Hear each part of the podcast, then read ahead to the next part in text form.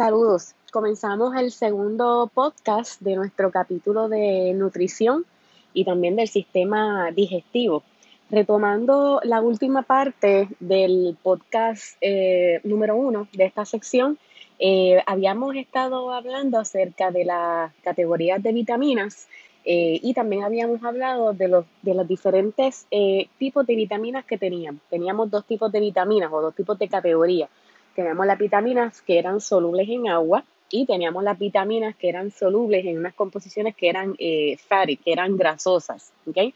Eh, también estuvimos discutiendo, eh, bien importante, eh, en dónde, en, en, dónde, en qué alimentos podían estar presentes estas vitaminas, qué rol tenían principal estas vitaminas en el sistema como tal, y en caso que hubiese algún tipo de deficiencia de este tipo de vitamina en, en nosotros, en los seres humanos, pues qué tipo de síntomas podíamos ver em, en un individuo o en un paciente. Eh, eso es bien importante que lo entiendan para que entonces ahora pues podamos unir otros conceptos que vamos a estar hablando en el podcast número 2. Habíamos hablado em, eh, también que la presencia de la, de la, molécula del agua era sumamente importante eh, en el cuerpo humano. 60% eh, de la composición del cuerpo humano es, eh, la composición es agua, básicamente. Eh, así que una persona tal vez pudiera vivir varios días sin comida, pero es muy difícil que una persona pueda vivir tanto tiempo sin agua. el agua, como habíamos discutido en clases pasadas, es una de las moléculas que es considerada como una molécula, como un solvente universal ¿verdad? Eh, una molécula que está presente en muchas reacciones químicas en los organismos vivos. Eh, también podemos destacar de la molécula del agua, eh, que el agua es uno de los componentes principales, por ejemplo, de, de, nuestra saliva, de la sangre, de la linfa, de fluidos extracelulares y también hasta del mismo citoplasma. Eh, otro detalle importante de, eh, del agua, por ejemplo, ¿verdad? La, vemos, eh, vemos una gran cantidad de, de, agua en, en, nuestra orina. y esto ayuda mucho, ¿verdad? A que entonces el sistema urinario pueda, pueda desechar todos estos productos metabólicos que, que, no necesitamos en el cuerpo y que obviamente salen a través, ¿verdad?, de la orina. Eh, cabe destacar que eh, cuando regresamos eh, ¿verdad? Al, al, tema de las moléculas que son muy importantes, el agua básicamente es una de las moléculas muy importantes, al igual que las vitaminas, los minerales y los, los otros, las otras moléculas que estuvimos discutiendo. sin embargo, también es importante mencionar que la distribución de ciertas moléculas en nuestro cuerpo también es muy importante que nosotras, nosotros como, como, eh, como individuos responsables en nuestra salud y en nuestra nutrición eh, podamos tener un poco más de responsabilidad en eso. Eh, las guías federales de Estados Unidos han establecido varios documentos y de hecho unos varios websites en línea que le han titulado lo que se llama la famosa pirámide alimenticia, que tal vez ustedes han escuchado de ella. Eh, y en esta pirámide, ¿verdad? Pues se ven como en varios de estos eh, niveles que componen esta pirámide podemos ver eh, cuán importante es la ingesta de ciertas cantidades de, de fibra, de grasa, ¿verdad? Cantidades moderadas de, de azúcar y, y, de contenido vitamínico. y esto es bien importante porque esto ayuda a la persona a poder comprender, ¿verdad? Que siempre debe de haber un balance en, en una nutrición en una nutrición regular, ¿verdad? Eh, y que no podemos sacrificar, ¿verdad? Unas moléculas por otras, porque cada una de estas moléculas ya hemos discutido, ¿verdad? Eh, tienen unas funciones bien importantes en nuestro cuerpo. Así que, este, básicamente, ¿verdad? Esta, esta pirámide resume eso, así que básicamente lo que resume es como un tipo de, de información eh, nutricional, ¿verdad?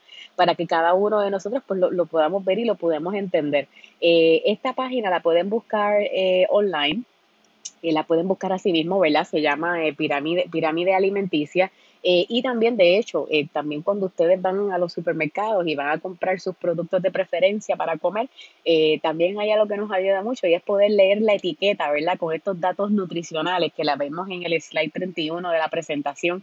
Aquí nosotros podemos ver eh, este, estos, estos datos eh, nutricionales específicos de un producto, ¿verdad? Por ejemplo, aquí tenemos un, un, label, ¿verdad? O una etiqueta de un producto en donde nos dice eh, que este producto, ¿verdad? A la hora de ingerirlo, pues contiene 70 calorías, tiene lo que vendría siendo un gramo de, fibra, tiene 17 gramos de azúcar, tiene un gramo de proteína y un poco más abajo en el, en el label nos indica eh, cuánto porcentaje de las vitaminas y de minerales tiene ese, ese producto que nosotros vamos a ingerir.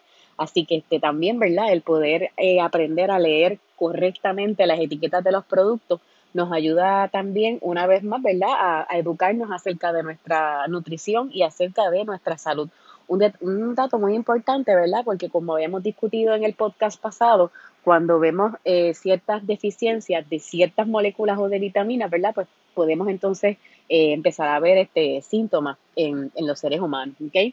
Eh, así que eh, bien importante, ¿verdad? Que podamos entender eso y que, ¿verdad? Pues podamos entonces unir estos conceptos, ¿verdad? De lo que es poder tener una buena nutrición y poder entender el, el rol o, o, la labor que llevan a cabo estas moléculas con lo que vendría siendo el proceso de digestión, ¿ok? El proceso de digestión se define como el proceso físico y químico que se lleva a cabo a la hora de poder romper eh, estas moléculas de comida, ¿verdad? Que nosotros ingerimos. Eh, los sistemas digestivos son los sistemas que están encargados para poder llevar a cabo esto. Eh, básicamente los sistemas digestivos de los animales ¿verdad? y vamos a discutir ya mismo acerca de esto, toman, el, toman la comida, ¿verdad? La, la, ingieren, la digieren, ¿verdad? En lo que vendrían siendo moléculas que son complejas, moléculas que son entonces, eh, vendrían siendo moléculas que ya vienen, eh, eh, vienen siendo procesadas, ¿verdad? Y se van rompiendo poco a poco en unidades que son mucho más pequeñas para que entonces de esta manera el cuerpo pueda absorber estas moléculas que son mucho más pequeñas, ¿ok?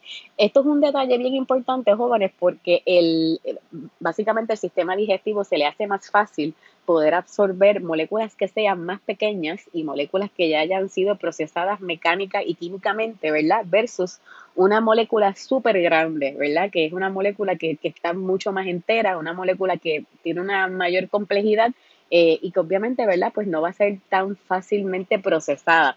Así que eh, partimos desde lo más grande, desde lo más este, macro, desde las moléculas más complejas y, y, y, más grandes, eh, a poder entonces ir rompiendo poco a poco esa molécula, esa molécula grande a unidades que sean más pequeñas. La meta es que a medida que nosotros podamos estar ingiriendo los alimentos, nuestro sistema digestivo nos ayude eh, mecánicamente y químicamente a poder empezar a romper esos, esos alimentos y poder sacar los nutrientes esenciales de esos alimentos y esos eh, nutrientes eh, vayan siendo transportados fuera, ¿verdad?, del sistema digestivo a otras células que necesitan, obviamente, estos nutrientes, ¿ok? el material que no pueda ser que no pueda ser eh, eh, digerido correctamente o nutrientes que no hayan sido, eh, que no, ¿verdad? que no puedan pasar por un proceso de absorción exitoso, automáticamente el cuerpo lo va sacando poco a poco. Eso es un detalle también bien importante. El sistema digestivo lleva a cabo cinco pasos principales para poder llevar a cabo ¿verdad? este proceso que les acabo de explicar de una manera bien simple, ¿verdad? el sistema digestivo lleva a cabo cinco pasos principales. El primer paso es ingestión, el segundo paso es digestión mecánica, el tercer paso es la digestión química, el cuarto paso es la absorción y el quinto paso es la eliminación. ¿okay? Eh, de hecho, el nombre de cada uno de estos pasos eh, tiene que ver mucho ¿verdad? con la acción que se va a estar viendo en cada uno de ellos. Por ejemplo, cuando hablamos de la ingestión, que es el primer paso que se va a llevar a cabo, aquí estamos viendo ¿verdad? cómo la comida va a estar entrando al sistema digestivo o a nuestro tracto digestivo a través de una apertura, ¿verdad? Que este, esta apertura o este hueco vendría siendo nuestra boca. Ese es el primer paso.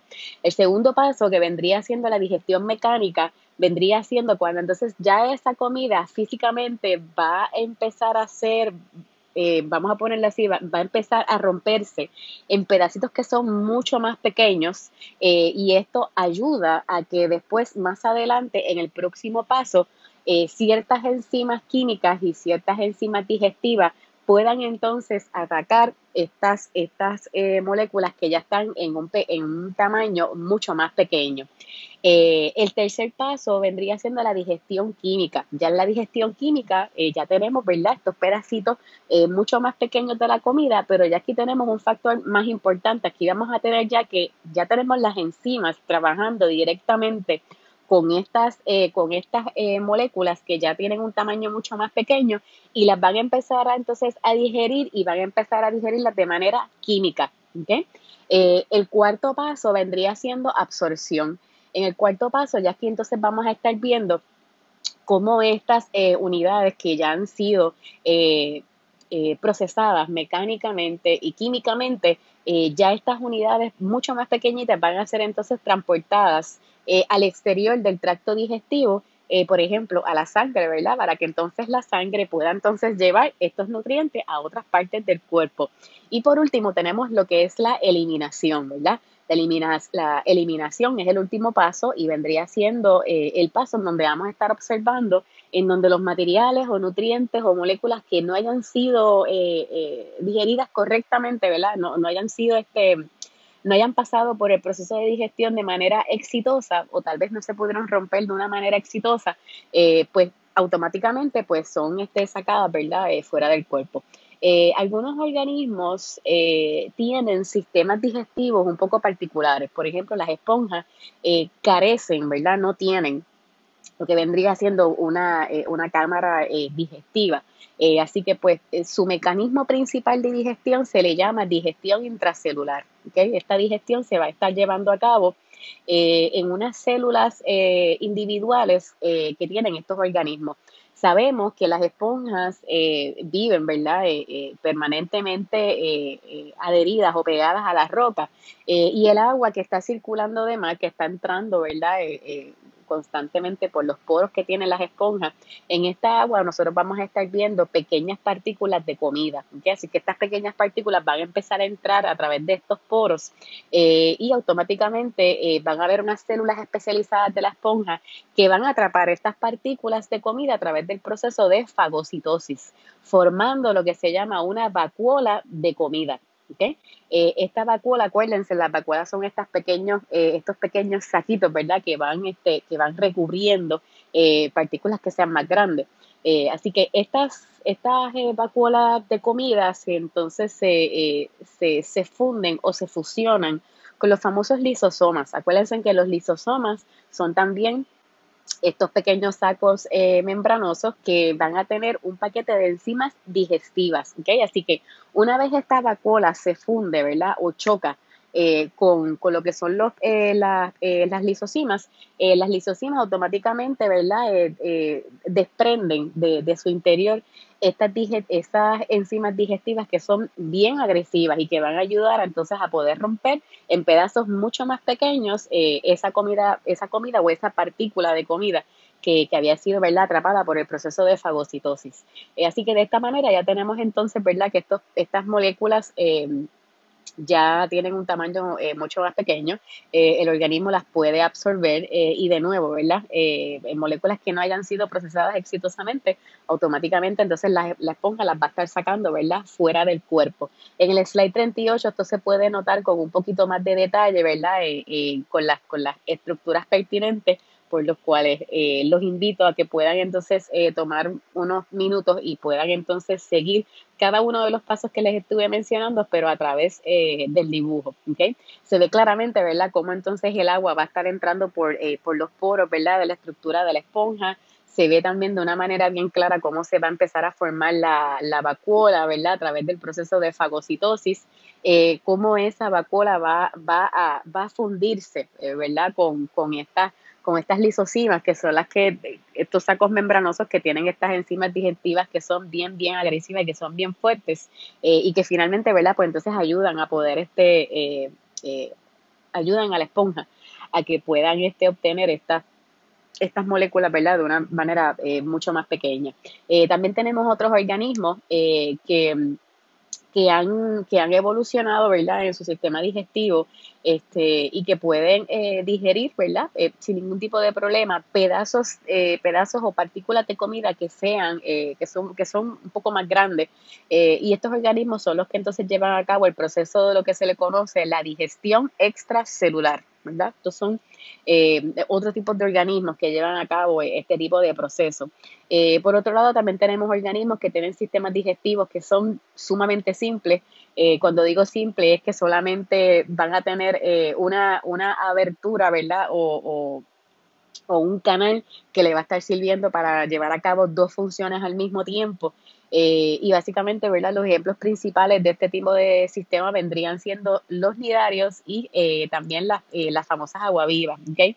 ¿Qué es lo que tienen peculiares estos organismos? Pues estos organismos son bien peculiares porque contienen, ¿verdad? O, mejor dicho, ¿verdad? Este, tienen lo que se conoce una cavidad gastrovascular estos organismos contienen lo que se le llama una cavidad gastrovascular.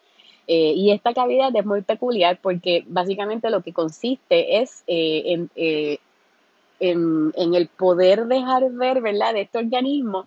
ellos solamente van a tener, em, van a tener la habilidad de poder tener solamente un huequito o una apertura que le va a estar sirviendo para poder dejar entrar, ¿verdad?, el alimento eh, a través de esta apertura que vendría siendo su boca, pero también más adelante esa misma apertura va a estar funcionando como el ano del organismo. ¿okay?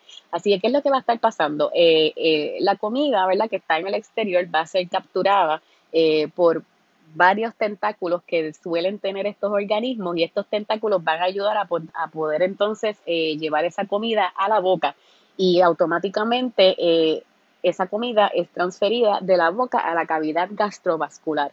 Eh, esto es importante porque ya una vez entonces la comida está en la cavidad gastrovascular, van a haber eh, ciertas células y ciertas glándulas especializadas que van a empezar a liberar eh, enzimas que son bien fuertes y estas enzimas van a empezar automáticamente a digerir y empezar a romper, ¿verdad? esa presa o, esa, ¿verdad? o ese alimento eh, del cual este organismo se está nutriendo. Una vez sucede esto, eh, estas células eh, van entonces a absorber los nutrientes y las partículas de comida van entonces a pasar por el proceso de fagocitosis.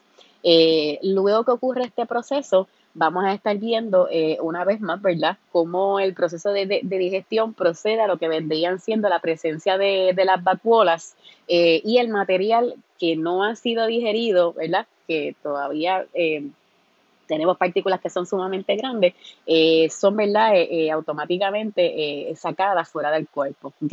En el slide 41 se ve, ¿verdad?, el, el un dibujo eh, super, ¿verdad? Está super nice en donde ustedes pueden ver, ¿verdad? Eh, el organismo del cual estábamos hablando en este, en este ejemplo es el ejemplo de la hidra. Eh, entonces podemos ver, ¿verdad? Eh, la boca, que vendría siendo la apertura que está en la parte superior, en la parte del medio que se ve como, como un pequeño saquito que se está extendiendo, esa vendría siendo la cavidad, ¿verdad? El espacio, el hueco gastrovascular. Y, ¿verdad? Y también podemos ver eh, eh, cómo eh, en la parte externa vemos la presa, ¿verdad? Y vemos cómo los tentáculos están moviendo esa presa hacia adentro. Así que una vez ya esos tentáculos mueven la comida hacia la cavidad gastrovascular, ya entonces automáticamente en la cavidad gastrovascular es que se empiezan, ¿verdad?, a, a secretar estas enzimas digestivas que van a poder entonces ayudar a poder digerir correctamente la presa.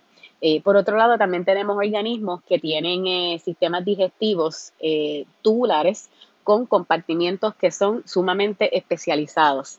y este, ¿verdad? Vendría siendo el ejemplo de algunos invertebrados, como por ejemplo los moluscos y los artrópodos. Estos son organismos que tienen sistemas digestivos como si fueran tipos tubulares, ¿verdad? Que se van a estar conectando con como estos tubos, ¿verdad? De manera interna eh, en donde en el comienzo del tubo se va a estar viendo la boca del organismo y en la parte final de este tubo vamos a estar viendo el ano del organismo, ¿ok? Así que básicamente en ese tubo, en diferentes regiones de este tubo, vamos a estar viendo eh, cada uno de los procesos que ocurren en el sistema digestivo, ¿verdad? Eh, se obtiene la, comida, luego se empieza a, romper de manera enzimática, se absorben los nutrientes y finalmente todos este, estos nutrientes o moléculas que no hayan sido ¿verdad? digeridos correctamente o con éxito, pues entonces son sacados a través del ano. ¿okay? Esto también es, es bien importante. Por otro lado, tenemos los vertebrados, eh, ¿verdad? Los vertebrados también tienen eh, sistemas digestivos bien especializados eh, y cuando hablamos de sistemas especializados, lo que nos referimos específicamente es que tenemos animales que van a tener dietas bien diferentes a la hora de alimentarse.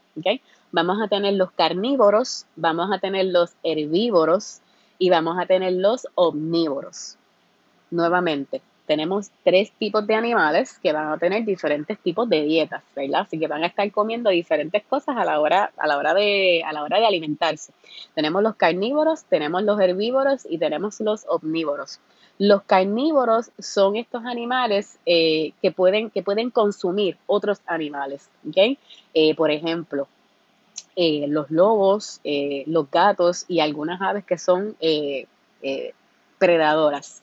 Eh, también tenemos los herbívoros. Los herbívoros solamente se van a estar alimentando de plantas. ¿okay? ¿Quiénes son algunos ejemplos de ellos?